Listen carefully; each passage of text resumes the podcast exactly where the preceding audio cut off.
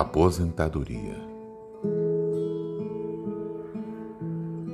A aposentadoria de Francisco Cândido Xavier, no Serviço Público Federal, mais precisamente no Ministério da Agricultura, como escriturário, ocorreu no dia 17 de janeiro de 1961, quando tinha 50 anos de idade, depois de servir durante 28 anos consecutivos.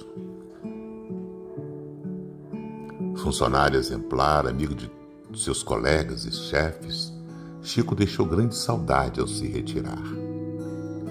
O mais interessante é que sua simplicidade no trato com as pessoas e seu trabalho material jamais foram afetados pela fama que já gozava no campo espiritual em todo o país.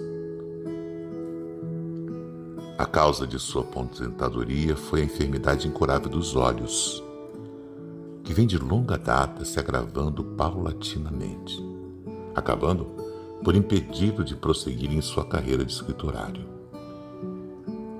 Embora afirme que todo aposentado está em férias permanentes, no campo espiritual prossegue trabalhando em dobro, sempre com o mesmo entusiasmo.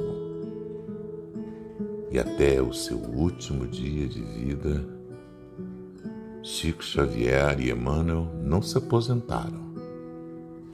Ao que parece, no além não existem as molezas que temos por aqui.